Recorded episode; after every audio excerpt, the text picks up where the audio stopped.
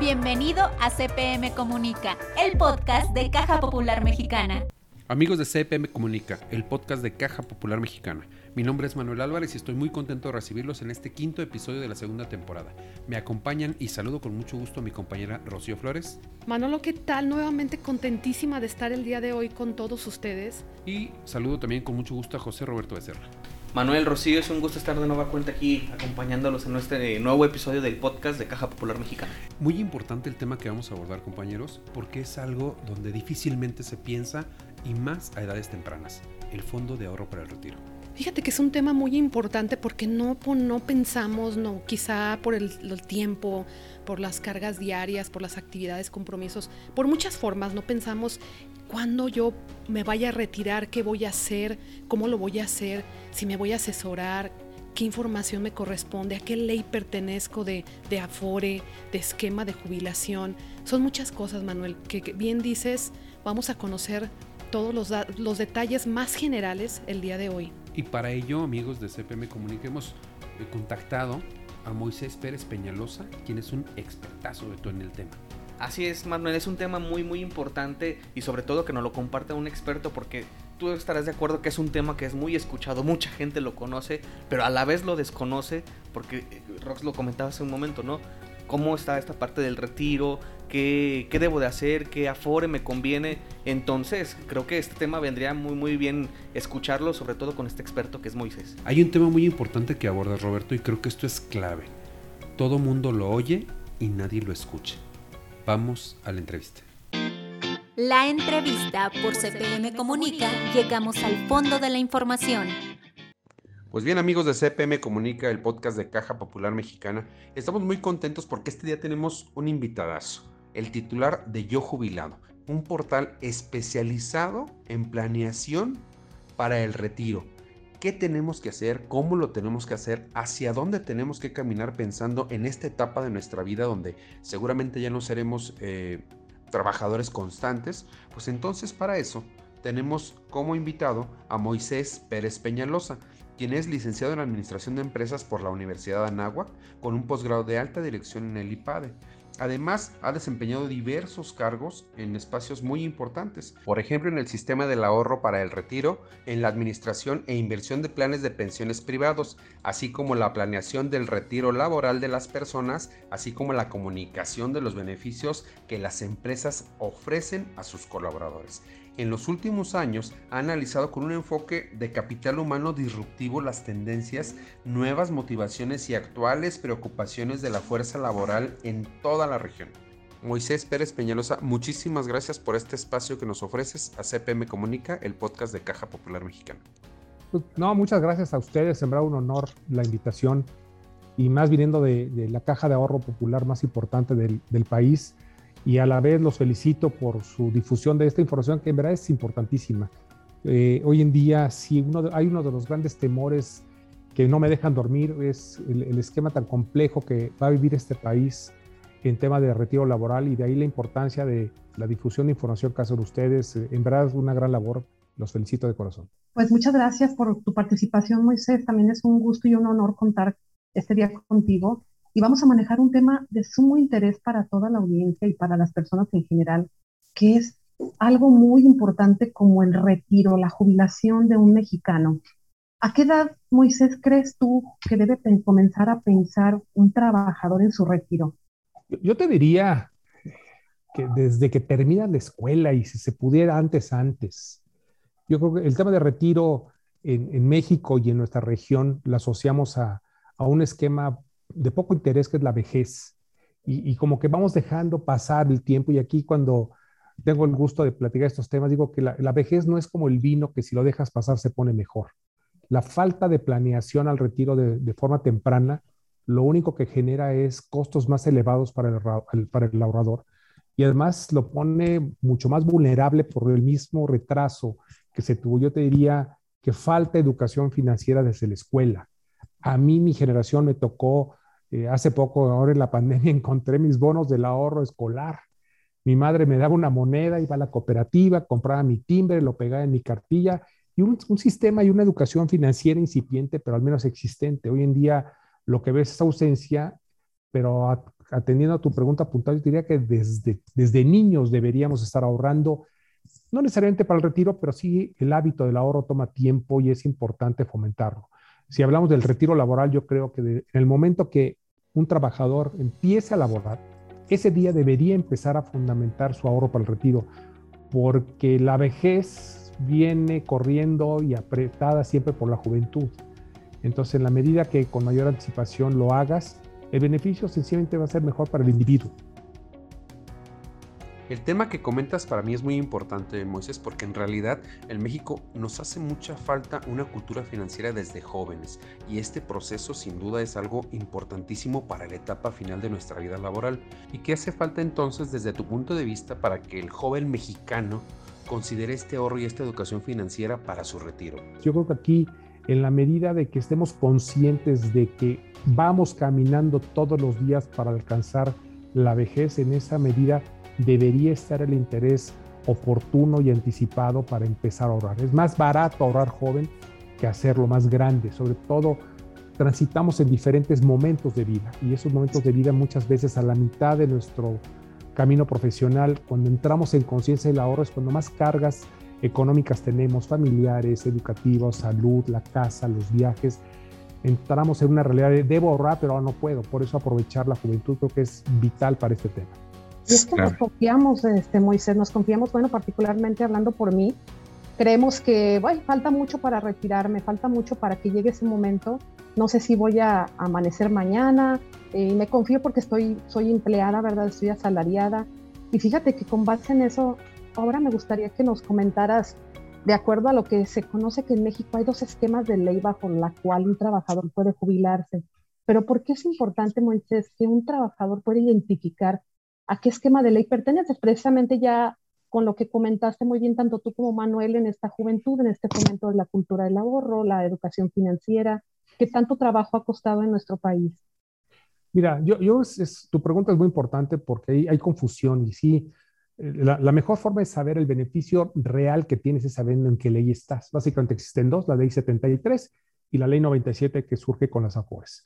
La gran mayoría de la fuerza laboral en el país hoy en día está sobre la ley 97, la cual deja mucho eh, en beneficios en comparación a la ley 73. La ley 73 desaparece justamente por eso. Es inviable mantener a una población del tamaño de México con un esquema tan benéfico como es la ley 73. La ley 97 lo que hace sencillamente es, sí, con una aportación importante patronal y con la última reforma al sistema de pensiones se incrementó aún más, llegará al 15%, pero aquí el componente más importante es que le dejan al individuo la responsabilidad de su retiro. No va a haber instituciones realmente que apoyen el retiro, más allá, si es que lo logran también, tener la pensión mínima garantizada, que fue también polémica y los cuales también tuvieron cambios importantes en esta reforma de ley porque prácticamente nadie llegaba ni siquiera a tener las semanas necesarias para poder tener una pensión mínima garantizada. El que te establezcan eso quiere decir que el sistema es complejo, que la gran mayoría no va a tener acceso a una pensión más allá de la mínima garantizada y de ahí la importancia que cada uno sepa en qué ley está para conocer qué beneficios tiene, pero sobre todo qué retos tiene hacia adelante en términos de el compromiso y el ahorro individual para sobrellevar la etapa de retiro laboral. Este tema es importantísimo, Moisés, porque el ahorro voluntario sin duda puede marcar la diferencia. Desde tu punto de vista, ¿cuándo y cuánto es lo que tiene que aportar uno con esta visión? El ahorro voluntario es qué tanto te quieres tú, yo, te diría. Es, es importantísimo. El ahorro voluntario realmente es el que va a dar el complemento para tener lo que se llama pensiones dignas. Hoy en día la ley lo que te soporta es un mínimo para sobrevivir, por eso se llama esta presión mínima garantizada. El ahorro voluntario es el reflejo de tu interés en tu vida futura, en reconocer que es una etapa, un poco lo que decía Rocío, y si mañana no amanezco yo te cambio la pregunta, y si resulta mañana, Rocío, que sales en el periódico como la mujer más longeva de Latinoamérica, imagínate retirarte a los 60 años y estar viviendo 100, 105, 110 años. De ahí la importancia de reconocer que además es un hecho claro, la longevidad está creciendo en la región. Vivimos más años y por lo mismo la necesidad de ese ahorro voluntario es lo que nos va a permitir sobrellevar y tener una independencia financiera, la cual yo creo que es muy importante en el momento del retiro. Hoy en día, eh, en algunas charlas que doy, utilizo una imagen dura pero realista. A mí me tocó conocer a los cerillos originales, los niños empacadores de las tiendas, que era en lo que estudiaban en la tarde, en la mañana empacaban y viceversa. Hoy en día son adultos mayores, adultos mayores que lo que buscan es un esquema para allegarse de recursos y compensar la falta de ahorro, la falta de previsión, esa falta de ahorro voluntario. Yo creo que aquí lo más importante es reconocer que envejeceremos, que lo vamos a hacer muy rápido y que las condiciones sobre las cuales vamos a, llegar a esa vejez son complejas. Vamos a vivir más años, el costo de salud va a ser mucho más elevado y, y la competencia económica cada vez va a ser más fuerte. De ahí la importancia de ahorrar de manera voluntaria puede hacer una gran diferencia en tu esquema de vida futuro, como yo le llamo en tu yo futuro. Moisés, y hace unos momentos, bueno, yo creo que quisiera regresarme un poquito a esto de las leyes, porque ¿cuáles serían estas ventajas de cada una de estas leyes estipuladas para la jubilación de los mexicanos, considerando lo que comentabas de, de que, bueno, la ley 73 precisamente desaparece por la inviabilidad que ya representa, ¿no? De, en cuanto a la magnitud de la población y lo que sabemos que en costos representa también a futuro. La gran ventaja que da la ley 73 es el importe máximo de tu pensión, deja de ser simplista. Hoy en día las pensiones máximas que paga la ley 73 puede andar rondando, depende de las condiciones, hasta 60 mil pesos mensuales de pensión. La ley 97 dista de forma básica de esos importes, pero tiene una gran ventaja, creo yo, que es el que existe una cuenta individual. Yo soy ley 73 y yo tengo que tener fe y creer que me van a pagar mi pensión, que hay una gran duda también en las personas que estamos bajo la ley 73. Oye, si la cambian y si la quitan y si la reducen, no hay forma de saber qué monto tengo yo. La ley 97 te permite la transparencia que no, que no existía tiempo atrás, de una cuenta individual en donde tú ves cómo crece tu ahorro, tú ves el efecto de los cobros que te hacen por, por comisiones, puedes tener un vehículo interesante de ahorro voluntario donde le das seguimiento a tu información, pero en contra a la ley 73 no te va a dar esa gran cobertura pensionaria como lo es la 73 en los importes que comentaba de cercanos a los 60 mil pesos máximos en una pensión. Esas son las grandes diferencias entre una y otra, a favor y en contra, ¿no? Fíjate, Moisés, que se percibe esos cambios que ha habido en la ley de, para las pensiones, que ha habido afectaciones pues a toda la población, pero principalmente a la gente que no cuenta con un esquema formal de seguridad social. ¿Es correcta esta apreciación? La reforma al sistema de pensiones fue únicamente enfocada principalmente a los trabajadores que están afiliados al Seguro Social. Quedan fuera muchos esquemas. Se dice que hay alrededor de 3.000 esquemas de pensiones en el país y estos se enfocan a los trabajadores del Seguro Social de manera particular. Aquellos que no están formalmente contratados con un patrón, que también habrá que ver ahora los efectos con los cambios de la ley de outsourcing, qué tanto puede afectar para bien este cambio, no tendrían ese beneficio. O sea, si yo soy un trabajador independiente, soy un dentista, soy un pintor, pues no tengo un patrón más que yo mismo, ¿no? A menos que yo aporte por mí, no tengo ese patrón que, lo, eh, que tendría la obligación, que además es por ley, de hacer aportaciones en estos términos nuevos que se presentó en la, en la ya nueva ley de sistema de ahorro para el retiro en el país, pero ataca el seguro social y a los trabajadores formales. Tienes toda la razón en ese punto y hay una gran población que no está hoy en día formalmente contratada. Habrá que ver incluso los números con la pandemia. Sabemos todo el mundo que se incrementó el número de, de gente que formalmente dejó el trabajo. Entonces, el, el, número es reducido a aquellos que tienen una relación contractual formal con un empleador. Muy bien, Moisés. Y hace un momento también, y, y perdón que me vuelva a regresar, pero tiene todo que ver. Hace un momento decías muy bien que la cultura del ahorro desde jóvenes es importante y también conocer la información precisamente que ya, ya te preguntaba Manuel sobre los esquemas y en qué tanto de afecto beneficia en ambos, en ambos esquemas, ¿verdad?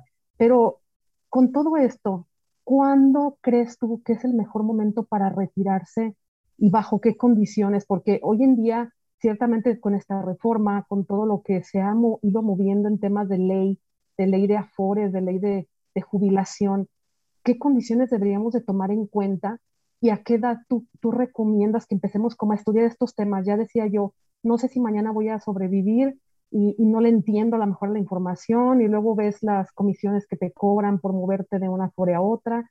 es mucha información y lo hablábamos Manuel y yo previamente a esta, a esta entrevista, ¿verdad? Decíamos, es que es muy amplio el tema y, pues queremos centrarnos un poquito más en quizás estas cuestiones que preocupan o interesan aún más hoy en día.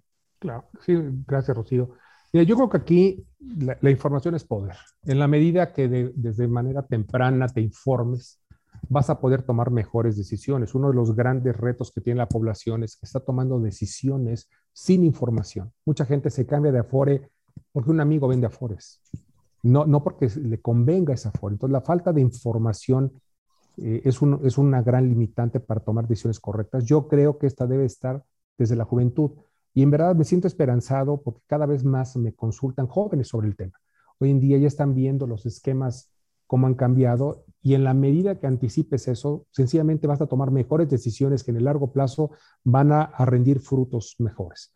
En el otro lado de tu pregunta, ¿en qué momento jubilarse? Una reforma que falta en el país eh, es el incremento de edad de jubilación. Hoy en día seguimos teniendo una jubilación plena a los 65 años, una anticipada a los 60. El mundo ha evolucionado en ese sentido por lo menos tres años hacia arriba, o sea, mínimo a los 63 con una pensión, una jubilación a los 68. Yo te diría que el mejor momento para jubilarte es cuando tú lo decidas y no cuando las condiciones te obliguen a tomar esa decisión. Pero el tú decidirlo implica que tengas una estabilidad económica, una planeación previa, un saber qué más vas a hacer más allá de la parte económica. Idealmente sería entre más tiempo trabajes y parafraseo la, eh, la, propuesta de un gran empresario en el país que decía que deberían jubilarse a los 75 años de edad, lo cual es cierto. Si tú estás en condiciones por tu condición de salud y por la longevidad que están en el país de seguir siendo económicamente productivo, qué mejor que seguir acumulando más tiempo ahorro para el retiro planificado. Desgraciadamente muchas personas en el país se han jubilado no por decisión personal, sino porque las condiciones han cambiado en su empresa, han tenido que salir, se acogen a los esquemas de pensiones que en ese momento tengan como, como opción, pero no es su decisión. Yo creo que el individuo debe tener, en la medida de que tenga información, planificación e interés en su futuro, tomar el control para entonces él decidir cuál es el momento que él considera oportuno de retirarse y no que las condiciones te obliguen. Un poco la pandemia yo digo que es una prejubilación mundial. La, pandemia nos mandó a nuestra casa como lo puede hacer la jubilación, con el ahorro que tenías, con la salud que tenías, con las personas que habitas, con las actividades que tenías. Tú imagínate esta condición de pandemia, vivirla 30 o 35 años. Mucha gente está cayendo con claridad de que en esta pandemia uno de los temas que más ha sobresaltado es la falta de organización, la falta de planeación y la falta de ahorro. Hoy en día yo creo que el tener fondos de emergencia en muchos casos ayudó y ahí vemos el importantísimo incremento en los retiros por desempleo de las AFORES. Moisés, el tema nos da para mucho. Creo que tenemos que abrir un nuevo espacio si nos lo permites con tu agenda y nos acompañes para que los escuchas de CPM Comunica, el podcast de Caja Popular Mexicana, puedan obtener más información de las previsiones que tienen que tener para su retiro. Por favor, compártenos tus redes sociales para que nuestros escuchas y toda la gente que esté interesada en este fascinante tema, pero también tan importante, pueda comunicarse contigo, estar en contacto, disipar dudas y por supuesto seguir tus canales en todas las redes sociales. Muchas gracias, este Manuel, y, con gusto les comparto mis redes sociales donde me podrán buscar y con gusto les comparto información. En Twitter es arroba yo-jubilado. En LinkedIn estoy como Moisés Pérez Peñalosa y en Instagram como Yo Jubilado. Muchas gracias. Por hoy ha sido todo, pero antes de irnos, te invitamos a seguir nuestras redes sociales, Facebook e Instagram Caja Popular Mexicana, Twitter arroba Caja Mexicana y nuestro sitio web www.cpm.com. Esto fue CPM Comunica, el podcast de Caja Popular Mexicana. Hasta la próxima.